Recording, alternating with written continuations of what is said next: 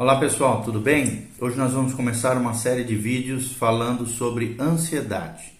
E nós vamos tentar conceituar primeiramente o que é ansiedade. Continue conosco, dê um joinha, faça seus comentários, siga o nosso canal, compartilhe com outras pessoas, porque essa temática é muito relevante nos dias atuais, é muito importante nós compreendemos de maneira equilibrada, dentro da cosmovisão cristã, dentro da perspectiva bíblica, como é que a Bíblia lida com isso, o que é realmente ansiedade, quais são as causas, quais são os efeitos, como de alguma maneira tentar resolver essa problemática na vida das pessoas, como ajudar alguém que está passando por ansiedade crônica e o que é ansiedade é o que nós vamos iniciar agora em nome de Jesus. Continue conosco. Então, ansiedade, o que é ansiedade? Existem várias palavras que são tecnicamente palavras sinônimas, né? Por exemplo, ansiedade, estresse, medo, fobia, tensão. Tecnicamente, essas palavras têm significados diferentes. E claro, em algumas abrangências são diferentes, mas muitas vezes podem ser usadas como sinônimos, né? Nós utilizamos como sinônimos muitas vezes para descrever um dos problemas mais comuns do século presente, do século atual. E claro, esse problema não é novo, né, de toda a história da humanidade. Ansiedade, né, já foi chamada por alguns da emoção oficial da nossa época e cada vez mais está presente na nossa sociedade. Ela é a base também de todas as neuroses e também é chamada como o fenômeno mais penetrante da nossa época ela é tão antiga quanto a existência do homem. Não é um fenômeno só da nossa atualidade, mas ela é tão antiga quanto a existência do homem. Mas também as complexidades e o ritmo da vida moderna têm nos alertado para a sua presença cada vez mais constante nos dias de hoje e provavelmente essa sua influência há de crescer ao longo dos anos. Ansiedade, queridos, nada mais é do que uma sensação interna de apreensão, insegurança, preocupação, inquietação ou temor ou medo, que é acompanhado de elevada excitação física. Né? Em períodos de ansiedade, o corpo fica numa espécie de estado de alerta, pronto para fugir ou lutar o coração acaba batendo mais depressa, a pressão sanguínea, a tensão muscular se elevam, ocorrem né, o que os especialistas chamam de trocas químicas e há intercâmbio de sinais neurológicos na vida das pessoas. Às vezes ocorre também um aumento da transpiração, a pessoa pode se sentir às vezes fraca, nervosa, incapaz de relaxar. Ansiedade também pode surgir é, em resposta a algum perigo identificável. Né? E por isso muitas pessoas usam a palavra medo, nesse caso, né, em vez de ansiedade, porque é baseada no medo. Em grande parte em medos, em fobias da parte das pessoas. Ou pode também ser uma reação a uma ameaça imaginária, uma fantasia, ou uma ameaça desconhecida. Esse último tipo de ansiedade que nós estamos falando tem sido denominada como ansiedade flutuante, ou seja, ela flutua. A pessoa ansiosa sente que algo terrível está para acontecer na sua vida, mas não sabe o que é e nem por onde vai acontecer aquele problema, aquela situação que está colocando ela nessa situação. Foram identificados pelos especialistas vários tipos de ansiedade. Existe a ansiedade normal, existe a ansiedade neurótica, existe a ansiedade moderada, existe a ansiedade intensa, existe a ansiedade aguda e existe a ansiedade crônica. O que, que é a ansiedade normal? Nós vamos falar um pouquinho mais sobre isso. A ansiedade normal é algo que todos nós experimentamos de vez em quando na nossa vida. Né? Geralmente, por exemplo, quando existe algum período real ou circunstancial ao nosso redor. Na grande maioria das vezes, esse tipo de ansiedade é proporcional ao perigo da qual nós estamos vivenciando.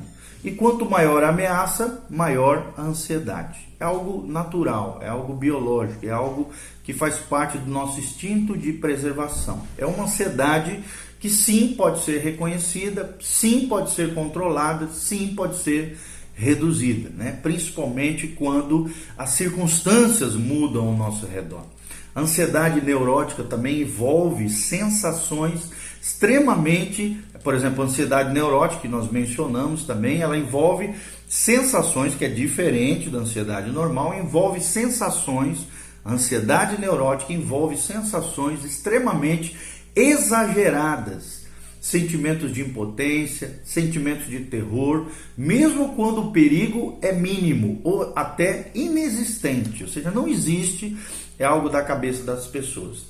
Por exemplo, muitos terapeutas acreditam que esse tipo de ansiedade, o que nós estamos chamando de ansiedade neurótica, não pode ser enfrentada de maneira objetiva e racional, porque provém de conflitos internos dentro da vida da pessoa que se encontram no seu inconsciente. Né? A gente pode citar aqui a observação precisa e técnica de Rollo May, é um grande teórico nessa área. Ele diz que a ansiedade neurótica é desproporcional ao perigo objetivo, porque é um conflito intrapsíquico, ou seja, dentro da mente, dentro da psique, ainda não resolvido. A ansiedade pode variar, como eu falei, de intensidade e de influência. Uma ansiedade moderada pode ser desejável e até saudável, salutar na vida das pessoas.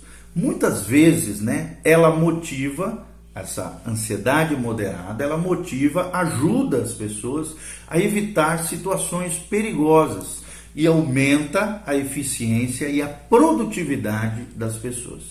Já aquilo que nós chamamos de ansiedade intensa, ela pode ser mais estressante, prejudicial na vida da pessoa. Ela pode diminuir nosso limite de atenção, ela pode dificultar a nossa concentração, ela pode provocar esquecimento, falhas na memória da pessoa, ela pode baixar o nível de desempenho da pessoa, ela pode interferir com a capacidade da pessoa solucionar problemas ela pode bloquear a eficiência da comunicação da pessoa, ela pode gerar pânico na pessoa e às vezes até provocar desagradáveis sintomas físicos, tais como paralisia, taquicardíaca ou intensas dores de cabeça. Tudo isso que nós falamos, né, todos esses sinais são da ansiedade intensa, aquela ansiedade que é estressante e que pode prejudicar sim a vida da pessoa. Né? Um pesquisador em psicologia sugeriu certa vez que a ansiedade pode ser aguda, como um estado temporário, ou crônica, ou seja, uma característica permanente na vida da pessoa. A ansiedade aguda geralmente se instala rapidamente e geralmente ela é intensa ou não e tem curta duração. Ela é uma reação aguda e relativamente breve de apreensão que comete que acomete todos nós, ou seja, que faz parte da vida humana. Uma vez ou outra pode acontecer com você o que a gente está chamando aqui de ansiedade aguda. Geralmente, né, ansiedade aguda representa uma resposta a alguma ameaça e se manifesta algumas vezes como um estado de excitação. Excitação. Já a ansiedade crônica, por sua vez, é uma tensão emocional contínua, permanente e enraizada na vida da pessoa. Ela é, ela é vista em pessoas que, por exemplo, parecem estar sempre preocupadas. E hoje tem demais gente assim. Né? Ansiedade crônica é aquele tipo de pessoa que parece que está sempre preocupada. Frequentemente, né, esse tipo de pessoa acaba provocando em si, somatizando todas essas emoções, sentimentos, essa ansiedade crônica, acaba provocando doenças físicas. Por quê? Porque o corpo não pode funcionar bem quando fica permanentemente tenso e agitado. Ok? Vou repetir, porque o corpo não pode funcionar bem quando fica permanentemente tenso e agitado. Há outros dois outros tipos de ansiedade que atraíram a atenção dos terapeutas, né, dos especialistas e até da mídia nos últimos anos. É o que os especialistas chamam de transtorno de estresse pós-traumático ou e também a síndrome do pânico. São dois É um transtorno e uma síndrome muito atual nos dias atuais, por isso a relevância desse assunto para que você conheça mais sobre o transtorno de estresse pós-traumático e a síndrome do pânico. Um estresse intenso, né, como por exemplo a guerra, um estupro, uma, um episódio de terrorismo, um envolvimento em acidente grave, um sequestro, desastres naturais, como um furacão, um terremoto, pode deixar na vida da pessoa uma marca de ansiedade permanente. É o que os especialistas chamam de transtorno de estresse pós-traumático.